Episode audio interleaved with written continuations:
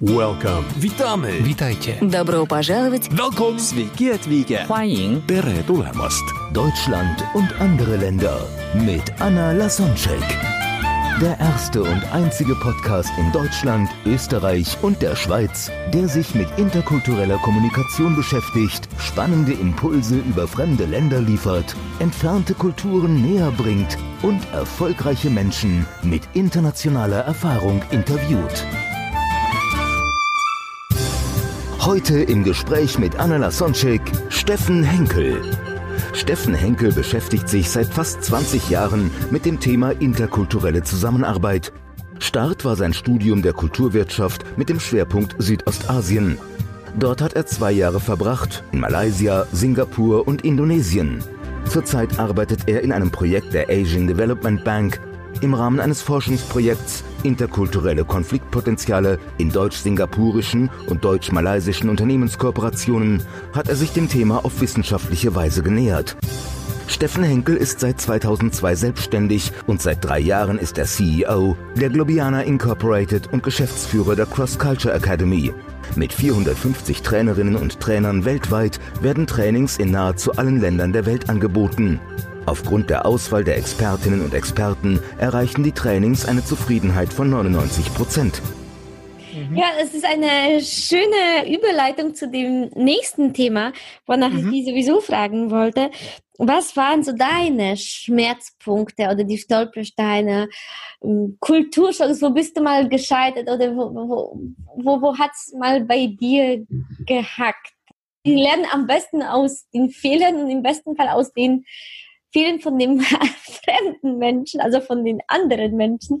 Von daher kannst du hier viele Zuhörer von den gleichen Filmen bewahren, wenn du dann ein bisschen rausplauderst, was bei dir schon äh, schiefgelaufen ist, was dich zumindest überrascht hat oder wo, wo, du, wo du Schwierigkeiten hattest. Ja, klar. Also ich glaube, da habe ich so einige Dinge erlebt. Also ich kann mich an eins der ersten erinnern, wo ich wirklich verzweifelt war und im Nachhinein echt über mich selber schockiert war, warum ich dann auch so verzweifelt war. Und zwar war das in meiner Zeit, in der ich in Malaysia war. Also das ist was ganz was Kleines, nicht besonders dramatisch, vor allen Dingen war es auch in der Auswirkung nicht besonders dramatisch. Aber es war für mich ein echt einschneidendes Erlebnis, weil ich plötzlich von dem, der immer so ganz locker flockig über dem steht und mit Kulturen so locker durchkommt, weil ich war ja auch noch ganz jung und habe ganz viel mit Humor genommen, aber plötzlich dann so gemerkt habe, wie ich an meine Grenzen gekommen bin und das dann gar nicht mehr locker flockig gesehen habe. Und es war eben, ich muss, muss wohl im Kulturschock-Phase auch gewesen sein und war in Malaysia unterwegs und ich war in einer ziemlich stressigen Besprechung drin und es war irgendwie alles ganz in meinen Augen durcheinander und ich wollte nur noch nach Hause. Ich wollte endlich die Tür hinter mir zumachen, nicht mehr als was Fremdes auf der Straße erkannt werden und habe mir ein Taxi gesucht. Taxifahren fand ich in Kuala Lumpur damals immer ziemlich anstrengend, aber ich habe dann, und das war schon wahrscheinlich der erste Fettnäpfchen, das ich getreten bin, hatte einen Taxifahrer und war wohl auch ziemlich jammerig, muss ich sagen, äh, wenn ich das so im, im Rückblick mir anschaue und habe gesagt, es wäre total super, ich bin total fertig. Ich meine, das sind ja lauter so Selbstoffenbarungen, die man, die nicht besonders zur asiatischen oder zu, sagen wir mal, malaysischen äh, Kultur passen. Ja ich bin total fertig und bitte fahren Sie mich jetzt einfach nur nach Hause ohne irgendwelche Umwege. Und der hat mir das zugesagt, ja, auf jeden Fall. Ich fahre sie jetzt direkt nach Hause und dann fährt er los und prompt fährt er an irgendeine Kreuzung hin, irgendjemand Fremdes steigt noch ins Taxi mit ein und dann habe ich gesagt, ja, was ist das jetzt? Ja, das ist sein Bruder, den er auch noch irgendwo hinfahren muss. Und ich habe gesagt, das ist jetzt genau das, was da passiert ist, was ich auf gar keinen Fall wollte, dass passiert also ich weiß noch, dass ich total erschüttert darüber war, wie der das machen konnte, obwohl ich doch selber gerade so in, in so einer Verzweiflung war. Also und da war ich eben auch überhaupt nicht mehr in der Lage, das Ganze humorvoll zu sehen, wie es mir bis dahin eigentlich immer gegangen ist, sondern ich war nur noch verzweifelt. Ich muss sagen, ich habe in dem Augenblick bestimmt jegliche kulturelle Kompetenz oder interkulturelle Kompetenz missen lassen.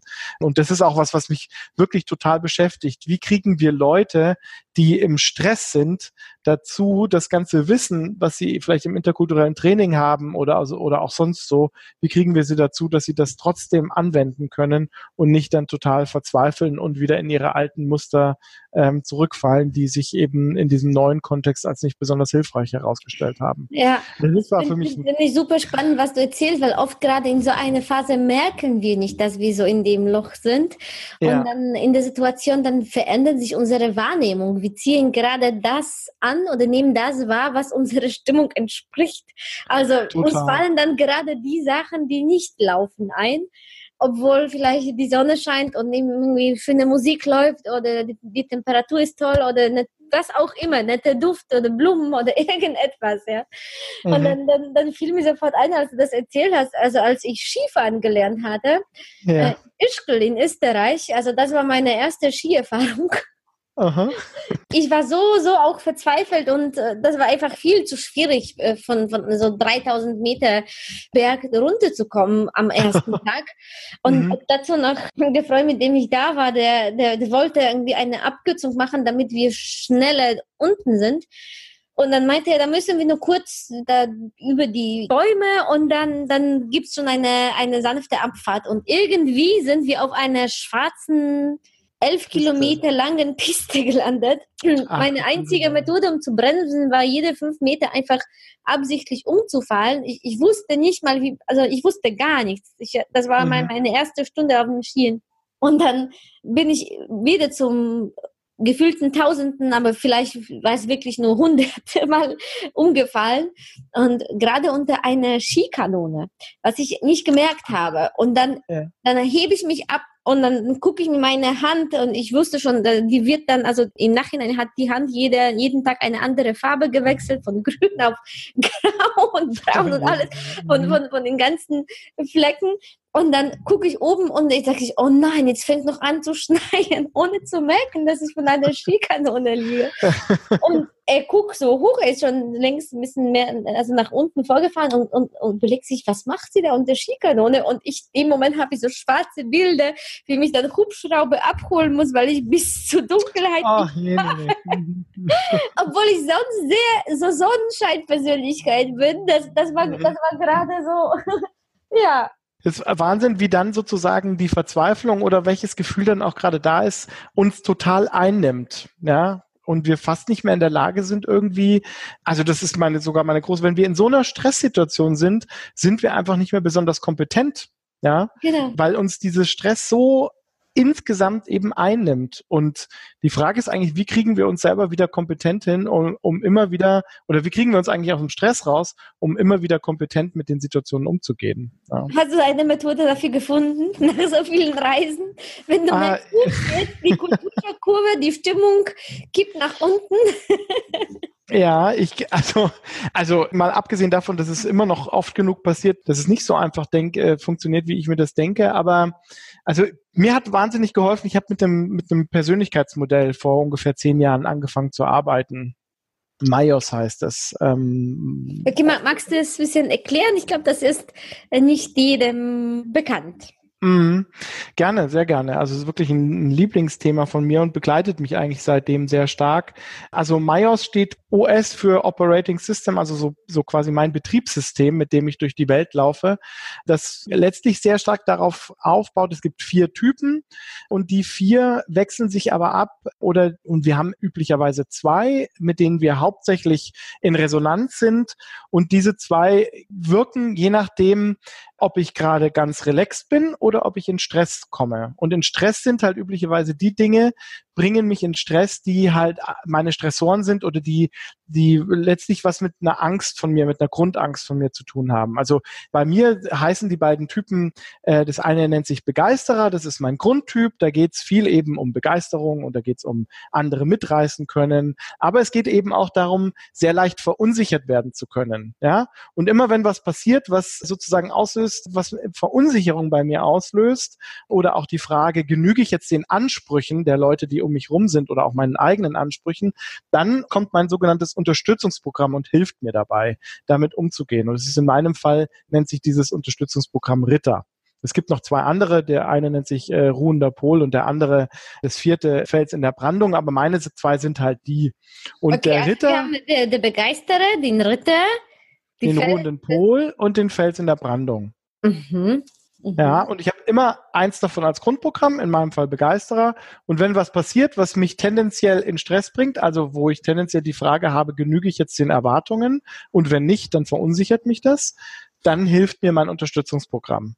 Aber als Ritter ist das Unterstützungsprogramm, da gibt's dann sozusagen so einen Lösungsimpuls.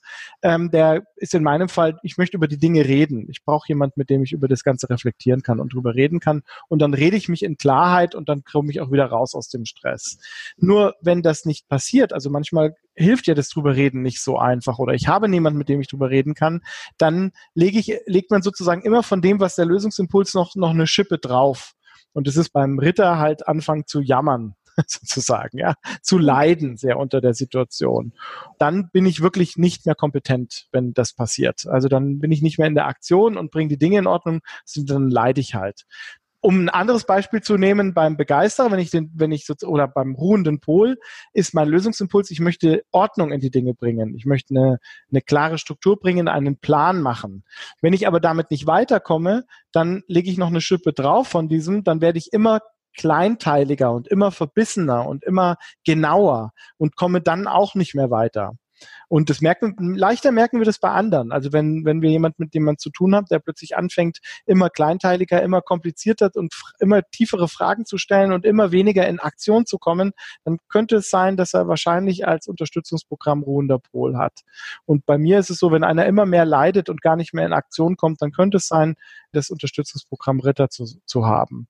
Und dann ist die Frage, wie kriege ich mich aus diesem Stress wieder raus? Ja, also was kann ich machen, um aus Stress rauszubekommen? Und da gibt es noch, noch die vierte Person. Kannst du doch erklären, weil es gibt ja auch Menschen, die gerade nicht reden wollen und keine ah, Ordnung mögen.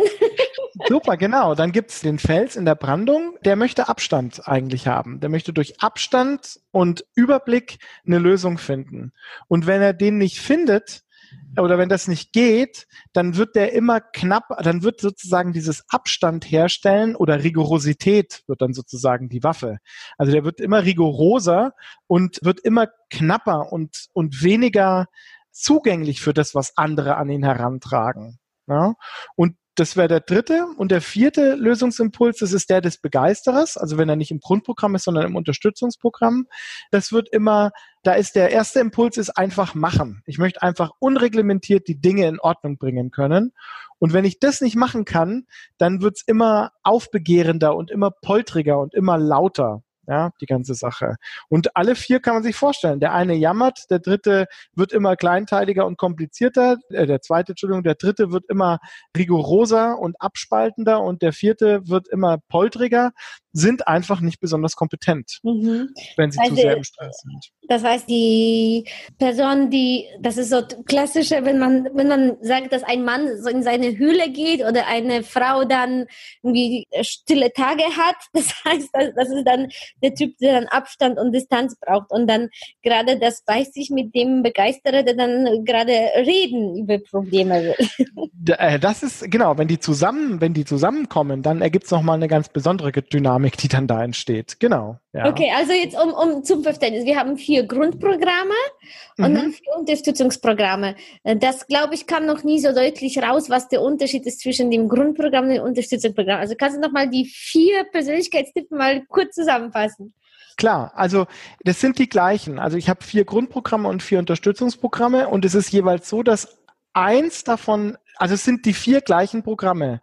Nur es ist so, dass eben jedes Programm als Grundprogramm auftreten kann, als auch als Unterstützungsprogramm.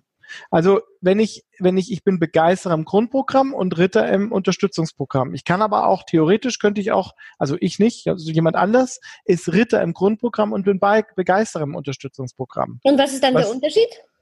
Der Unterschied ist, dass ich in, zum Beispiel, dass ich einen anderen, erstens, dass mich etwas anderes in Stress bringt. Wenn ich Ritter im Grundprogramm bringe, dann bringt es mich in Stress. Das Gefühl von Konflikten zum Beispiel oder dass ich keine Verknüpfung, keine Verbindung mehr zu anderen empfinde. Also, dass ich alleingelassen werde oder dass ich ausgeschlossen bin. Das ist dann als Ritter im Grundprogramm mein Stressor. Ja, mhm. das ist das, was mich in Stress bringt. Und dann hilft mir wieder mein Unterstützungsprogramm. Das kann jetzt eine der anderen drei sein. Ich kann nur nicht das gleiche im Unterstützungsprogramm sein, wie ich auch im Grundprogramm bin. Aber ist jetzt ah, ein bisschen das heißt, klar? Grundprogramm ist das, was mich in den Stress bringt und Unterstützungsprogramm ist das, was mich da rausholt was mir da hilft dabei, ganz genau. Ah, so okay, okay, spannend, ja. spannend, spannend. Ja, also ich glaube, jetzt die, die, die, eine Folge vom Podcast reicht nicht, um das Ganze zu nee. verstehen, aber ich, ich finde es super spannend, um sich da selbst ein bisschen äh, von oben, von der Vogelperspektive zu betrachten und mhm. besonders in so Stresssituationen vielleicht so ein Aha Erlebnis zu haben. Deswegen, das ist jetzt mein Grundprogramm, also deswegen reagiere ich so, weil das nervt mich und jetzt habe ich schon eine Lösung parat, was mich da rausholt. Das ist so wie, ich kann mich dann schon vorher vorbereiten und äh, ja, bewusst dann in der Situation dann ja, handeln. Total. Also was mir zum Beispiel hilft, ist, wenn ich merke, ich komme jetzt in Stress, kann die Frage sein, die ich mir selber stelle, was verunsichert mich eigentlich gerade? Also es kann sein, dass ich gar nicht das Gefühl von Verunsicherung habe, ähm, weil ich ja schon im Unterstützungsprogramm bin, das mir sozusagen meine Lösung liefert. Aber ich kann mir die Frage stellen, was hat mich jetzt eigentlich verunsichert oder was verunsichert mich in der Situation? Und mhm. wenn ich diese Verunsicherung gelöst bekomme, dann habe ich auch meinen, meine Mitte sozusagen wieder gefunden. Ähm, mhm. Ähm, also das ist wahnsinnig hilfreich. Und es gibt, und das ist eigentlich die, die Grundfrage sozusagen, wie komme ich aus dem Stress wieder raus? Es gibt bestimmte Methoden, wie man sich entstressen kann. Mhm. Das ist jetzt nichts Neues eigentlich, aber und vieles davon machen wir auch. Also schon, wenn ich so sage, oh je, Mini, also so Luft ausatme, weißt du, das ist schon eine Entstressungsmöglichkeit. Oder ähm, mit dem Fuß aufstampfen ist auch eine Entstressungsmöglichkeit. Mhm. Und Vieles das können wir nutzen nicht nur, wenn wir in fremden Ländern sind und so mit anderen Kulturen in Kontakt kommen, sondern auch zu Hause oder es gibt ja Kulturen, was Generationsunterschiede also auch darauf zurückzuführen ist, oder Mann, ja. Frau ist auch andere Kultur, oder für eine Berufsgruppen oder was auch immer, dann mhm. können wir uns da auch dabei helfen, weil wir dann in Stress geraten, weil jemand einfach anders tickt, als wir das wollen. Nicht unbedingt. Auf weil, jeden Fall. Weil das, also das aus einem anderen Land kommt. Das Fiese ist ja, dass wir uns auf jeden Fall entstressen. Nur wir tun das dann halt oft, indem wir in Streit mit anderen äh, geraten. Ja, das ist äh, Streiten mit jemandem ist auch eine Entstressung, weil ich mir auch mir halt Luft und, und versuche das durchzudrücken, was ich für richtig halte. Es ist halt üblicherweise so, dass ich dann damit beschäftigt bin, danach wieder äh, ein paar Stunden oder sogar Tage das Ganze wieder aufzuräumen. Anstelle, wenn ich mich gleich entstresst hätte, ohne den anderen da sozusagen mit einzubeziehen, dann hätte ich eine Lösung gehabt, die mich tatsächlich weiterbringt ohne jetzt danach, also ich wäre einfach we wesentlich sozial kompetenter mit dem anderen umgegangen oder mit der anderen, je nachdem, mit wem ich da halt gerade zusammentreffe. Mhm. Und das ist das, was, was, wenn ich bewusst mich entstresse, mir helfen kann, sozialverträglich in, aus dem Stress wieder rauszukommen. Also entstressen tun wir uns auf jeden Fall. Nur ist es dann halt oft sozial unverträglich. Ja, für die, die sich für das Thema interessieren, kannst du noch einen Tipp geben, wo die Personen sich dann noch mehr informieren können? Ich weiß, dass du auf deiner Website, glaube ich, einen Test hast. Kannst du den Zuhörern vielleicht ein Geschenk machen oder irgendwie einen Tipp geben für die, die Interesse haben? Ah, das ist eine, eine sehr, sehr schöne Frage. Also auf meiner Webseite ist dazu äh, nichts, sondern das ist, das habe ich selber als Teilnehmer erlebt und bin seitdem mit dabei und benutze das oder nutze das. Das ist jetzt getragen von einer Frau, die heißt Karin Striedel und die Webseite heißt auch karinstriedel.de. Ich kann dir, ich tu, wir tun das in die Show Notes, wenn ich das mhm. sehe. Ja? Und ein kleines Geschenk, das ist ja eine ganz tolle Frage. Also was ich ab und zu mal mache, ist, dass ich dieses Seminar selber anderen vermittel, einfach weil ich Freude daran habe. Und was, ich könnte mal so einen Tag ansetzen, für, wo einfach mal 10, 12 Leute mitmachen, sich melden können bei mir und dann setzen wir einen Tag an und machen dieses Seminar einfach mal für einen Tag. Kostenlos natürlich. Wow, das ist, das ist, das mal ein Angebot. das übersteigt meine Erwartungen und was ich gedacht habe. Ja, also wenn sich da jemand meldet, sehr gerne. Die ersten zwölf lade ich ein zu einem, zu einem Seminar. Also das Seminar, nicht die Reisekosten und so weiter natürlich, aber das Seminar, da sorge ich dafür, dass ein Raum da ist und so weiter und macht es dann, das macht mir einen Heidenspaß.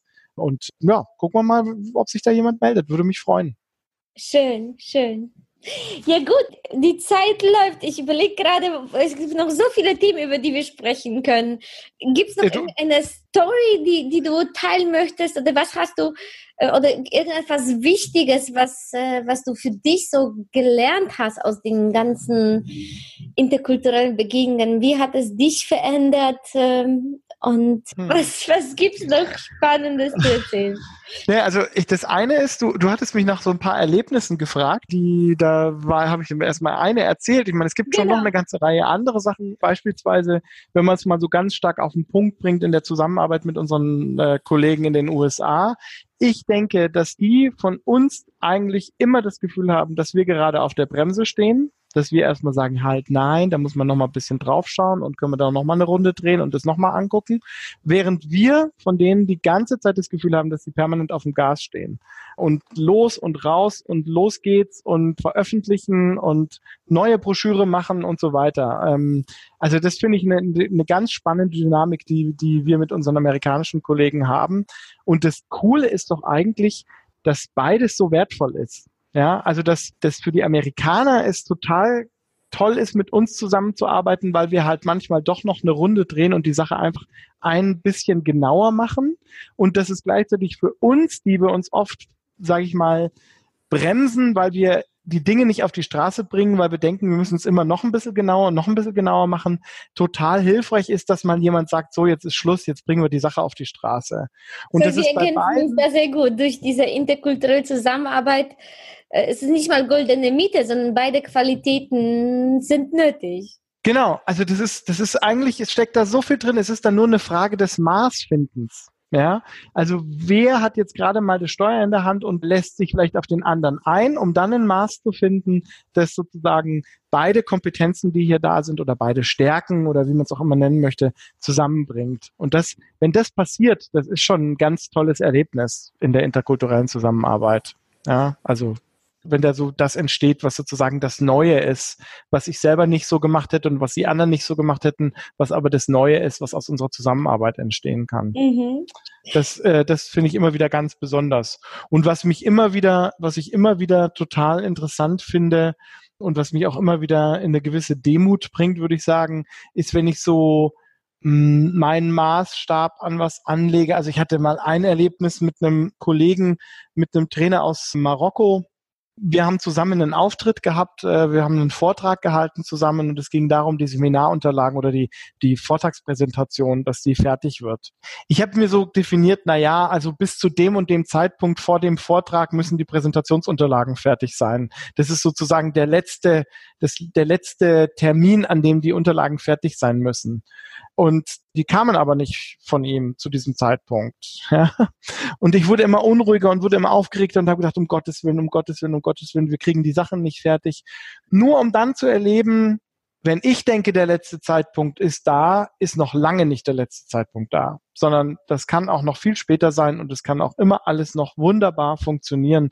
Und das hat mich schon sehr also Demut ist da das richtige Wort, weil ich gedacht habe, Manometer, da habe ich mal wieder meinen Maßstab genommen zum Maßstab der Gesamtbewertung sozusagen und es kann auch ganz anders funktionieren und kann genauso gut sein und muss nicht so sein, wie ich mir das vorgestellt habe.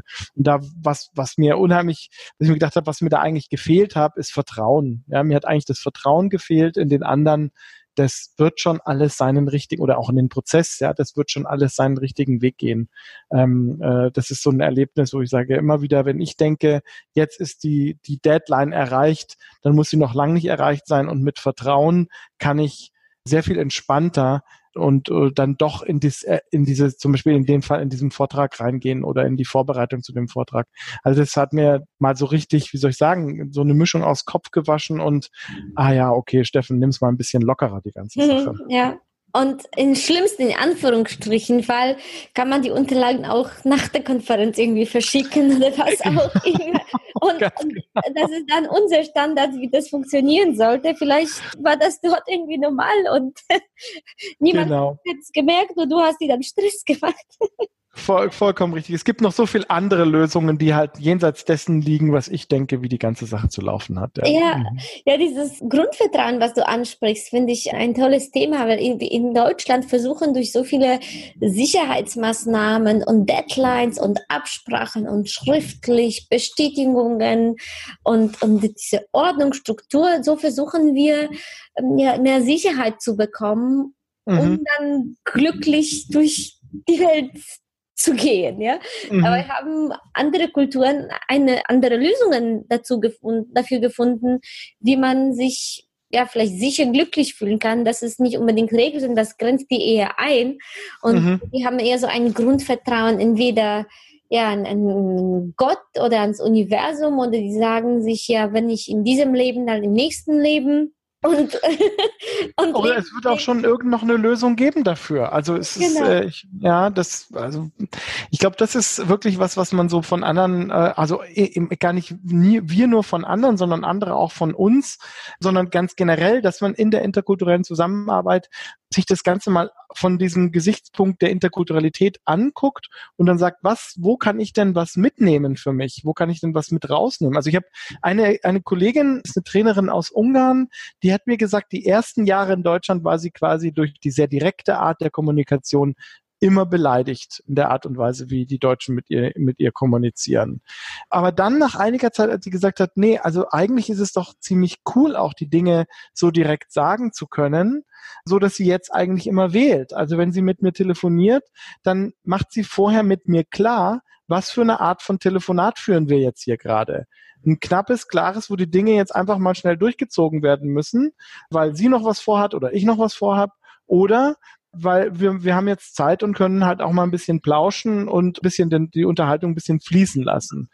Und dadurch, dass sie sozusagen für sich einen Weg gefunden hat, das vorher abzuklären, hat sie auch wahnsinnig viel mehr Zufriedenheit gefunden, weil sie einfach das Ganze gar nicht mehr so persönlich nimmt und weil sie mit jemandem anderen abstimmt, was machen wir jetzt eigentlich? Machen wir jetzt gerade ein Beziehungsgespräch oder machen wir ein, ein Aufgabengespräch sozusagen?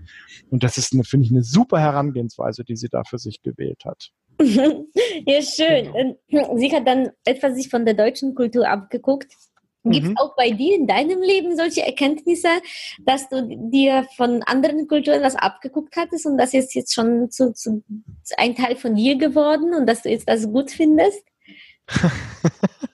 Ja, ich glaube also, dass ich gerade auch bei bestimmten, äh, wenn es eben auf eine Präsentation oder sowas zugegangen, bisschen lockerer geworden bin und viel mehr den Fokus auf die Leute setze als auf den Rahmen, in dem das Ganze äh, stattfindet. Also es geht darum, diese Menschen, den Menschen irgendwas näher zu bringen oder vermitteln zu wollen.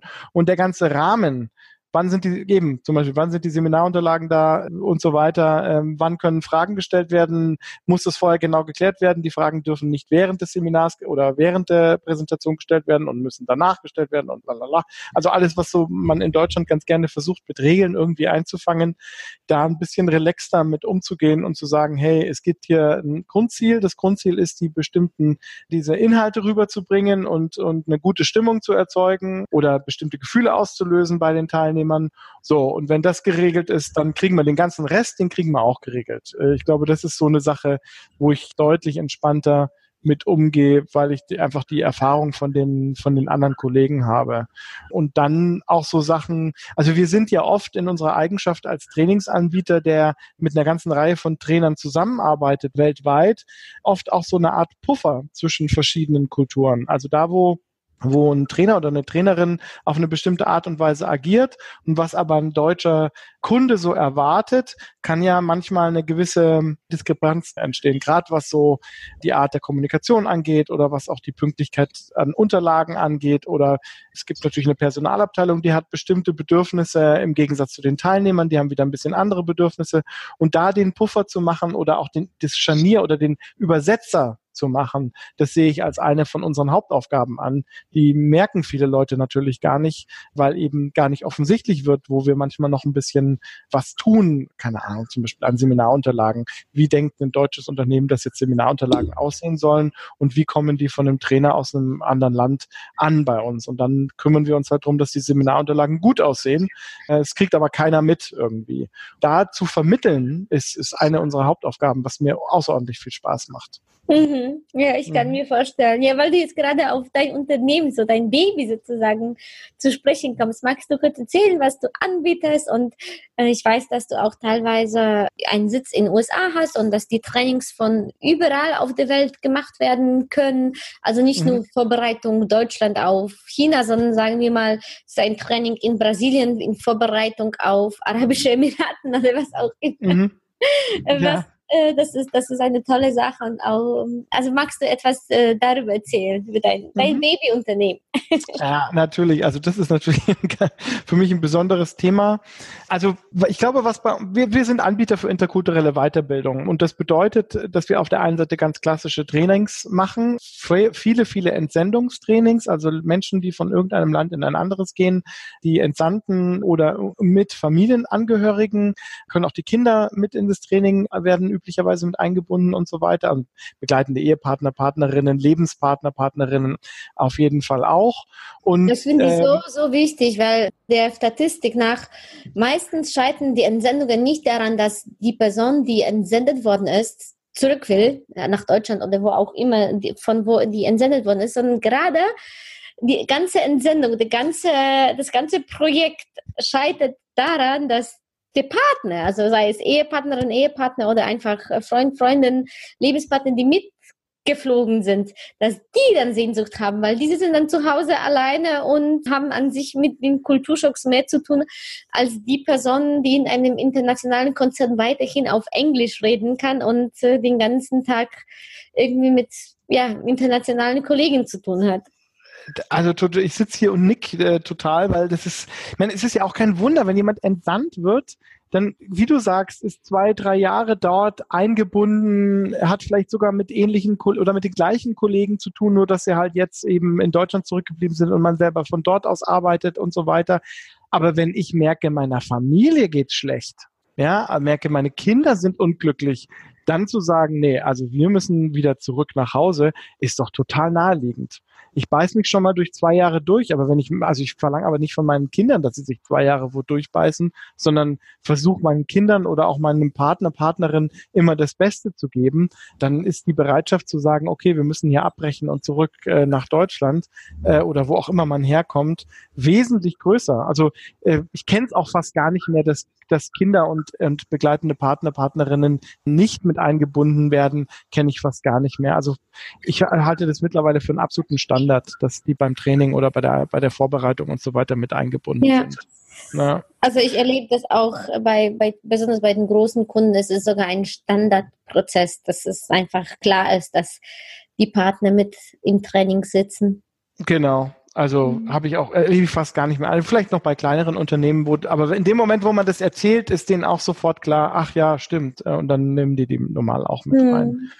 Ja, und dann, also das machen wir sozusagen auf der ganz klassischen Ebene und dann haben wir noch eine ganze Reihe von E-Learning-Angeboten, die den Leuten halt noch Hilfestellung geben oder auch die, die kein Training bekommen, dann zumindest einen E-Learning-Kurs haben. Und ich glaube, was bei uns das Besondere ist, dass wir, wir arbeiten weltweit mit ungefähr 450 Trainerinnen und Trainern zusammen, die wirklich handverlesen sind. Also ich kenne die alle persönlich und habe die abgeprüft und kann deswegen sehr genau sagen, bei welcher Anfrage setze ich welchen Trainer oder welche Trainerin ein und habe auch Gründe dafür, warum ich einen bestimmten Trainerpersönlichkeit oder Experten einsetze bei einer Anfrage. Und ich glaube, das macht uns äh, tatsächlich ein bisschen anders als andere Anbieter. Und dazu kommt noch, dass wir halt durch das, durch diese große Anzahl von Trainern und die, der wächst auch noch der Trainerpool, dass wir halt eben auch sowas machen können wie, wie, wie hast du es vorhin gesagt, ein Brasilien-Training, das vorbereitet, oder ein Training in Brasilien, das vorbereitet auf China oder so. Und da auch mit Experten zusammenarbeiten, die vor Ort sind und beide Kulturen in ihrer, in ihrer Biografie auch mit enthalten haben, sonst, sonst würden wir diese Trainer, diesen Trainer nicht einsetzen. Und das sehe ich eigentlich, das macht mir wahnsinnigen Spaß und Freude. Also wenn ich so einen Kunden höre, der eine Anforderung hat und dann sagen, ha, da haben wir jemanden für dich, der oder die kann dir helfen. Ich meine, es gibt ja auch, die ganze Sache wird ja auch immer diverser. Wir haben beispielsweise in letzter Zeit auch immer mehr Paare, die ins Ausland entsandt werden, die beispielsweise homosexuell sind, also ein schwules oder ein lesbisches Pärchen, die entsandt werden in Länder und wo man dann sagen muss, okay, wie können wir denn hier besonders helfen und mit einem Trainer auch besonders helfen, die Fragestellung von, von so einem Pärchen besonders mit abzubilden oder zu unterstützen. Das ist ja in unserer, äh, die ganze, ganze Szene wird ja, wird immer diverser und da dann drauf reagieren zu können mit den richtigen Experten und Trainerpersönlichkeiten, äh, halte ich für die auf der einen Seite größte Herausforderung, aber auch für das, was mir außerordentliche Freude macht. Dankeschön, Steffen. Ich freue mich riesig. Ich gucke jetzt mhm. auf die Uhr. Ich Ach so, okay. was ich bezogen habe, typisch Spanisch. Mhm. Aber jetzt noch ganz zum Schluss. Ja. Wenn du nochmal geboren werden könntest und dir das aussuchen könntest, wo du leben magst, das heißt, neues Leben, neue Chance und du entscheidest, wo du geboren wirst. Was ist so dein, dein, dein Lieblingsland oder Lieblingsort? Wo, wo, wo wäre das, wenn du, wenn du selbst darauf Einfluss hättest? Oh, das ist eine geile Frage. Sorry, das ist eine super Frage. ähm, also ich glaube, das eine ist, ich bin schon sehr gerne hier geboren. Ich halte es für ein echtes Glück, hier in Mitteleuropa geboren zu sein, weil hier einfach die, so viel hier läuft so viel und es ist so stabil und sicher und äh, man ist in, mit einem gewissen Grundwohlstand sozusagen geboren, der nicht selbstverständlich ist weltweit gesehen. Das ist das eine und ich musste natürlich viel von dem, was ich hier schätzen gelernt habe, habe ich auch erst im Ausland erlebt dass ich das schätzen muss und darf, wenn man hier geboren ist. Also das ist weit davon entfernt, das hat nichts mit, ne, mit Stolz zu tun, sondern das hat eher was mit einer Dankbarkeit zu tun. Weil stolz bin ich nur auf Dinge, die ich auch selber irgendwie erreicht habe, aber bin dankbar, dass ich, dass ich sozusagen hier geboren bin. Aber es gibt natürlich Umfelder, in denen, in denen zum Beispiel eine größere Dynamik ist. Also die USA finde ich unglaublich dynamisch und die Energie, die dort oft in den Leuten drin steckt und die Lust an Selbstverantwortung, das ist das, was, was mir hier manchmal überall abgeht und was ich in anderen Ländern besonders toll finde. Von dem her hätte ich vielleicht auch die USA spannend äh, gefunden. Und was ich mir jetzt denke, was ich super finde, ist natürlich der ostasiatische Raum, also wo halt in der in den Ländern eine unglaubliche Dynamik drin ist und wo man vielleicht davon auch ausgehen kann, dass da in Zukunft die Musik spielt das finde ich ein wahnsinnig spannendes Umfeld. Also um, um deine Frage, ich, ich weiß, dass ich jetzt total in die Breite gehe. Also ich glaube, auf Welt zu Hause. ja. Na, ich glaube, ich wäre gerne hier geboren, aber ich glaube, ich würde, ich habe mich neulich, es war irgendjemand, der ist ganz bewusst aus den USA nach Hongkong oder Singapur gezogen, weil er gesagt hat, dort spielt in Zukunft die Musik also ich glaube, dass man auf der ganzen Welt sein, ja, das ist auch vielleicht ein bisschen naiv gesagt. Ich glaube, dass man an vielen Orten der Welt sein Glück finden kann. Und ich bin froh, hier geboren zu sein, aber ich glaube, ich würde gerne nochmal an einem anderen Ort in der Welt lernen und mich ausprobieren. Und da wären sowohl die USA als auch Asien jetzt oder Ostasien meine, meine erste Wahl, einfach vielleicht, weil ich die besser kenne als den Rest, aber auch, weil ich glaube, dass da halt eine unheimliche Dynamik drin ist, die mir unheimlich Freude machen würde. So. Beantwortet das deine Frage? Ja. Okay, schön. Danke dir, lieber Stefan. Gibt es noch mhm. etwas, was ich vergessen habe oder was du gerne mitteilen möchtest? Jetzt noch, ich weiß, dass wir überzogen haben, aber ich gebe dir gerne das letzte Wort. Uh, ich, nee, ich bin eigentlich, äh, mir hat es richtig viel Spaß gemacht, mich mit dir zu unterhalten. Ich glaube, wir hätten jetzt auch noch mal zwei Stunden reden können. Wie, und ich bedanke mich echt für die optimistische und fröhliche Art äh, und überhaupt, dass du mich eingeladen hast und äh, dass wir uns jetzt unterhalten können. Und ich bin sehr gespannt, wie das weitergeht. Ja, danke dir, Steffen. Und für alle Zuhörer, die die Podcast-Folge inspirierend fanden, freuen wir uns natürlich beide, wenn ihr die teilt, like, kommentiert, weil je mehr da Bewegung ist, desto mehr Personen haben Zugriff drauf. Und wer weiß, äh, welche Kette von Ereignissen das mit sich zieht, wenn jemand gerade von äh, deinen Freunden, Bekannten, Familie, Kollegen, wen auch immer, liebe Zuhörer, du gerade jetzt in den Sinn hast, wer von der Folge profitieren könnte. Vielleicht äh, wird es ja jemanden inspirieren, entweder von einigen Fehlern zu bewahren oder vielleicht umzuziehen äh, oder wer weiß, wer weiß, was sich ergibt. Von daher vielen Dank für das Teilen und Kommentieren und bis zum nächsten Mal. Welcome. Witamy. Witajcie. Добро пожаловать. Welcome. Sveiki atvykę. Hwaiying. Tere. Deutschland und andere Länder mit Anna Lasonczek. Der erste und einzige Podcast in Deutschland, Österreich und der Schweiz, der sich mit interkultureller Kommunikation beschäftigt, spannende Impulse über fremde Länder liefert, entfernte Kulturen näher bringt und erfolgreiche Menschen mit internationaler Erfahrung interviewt.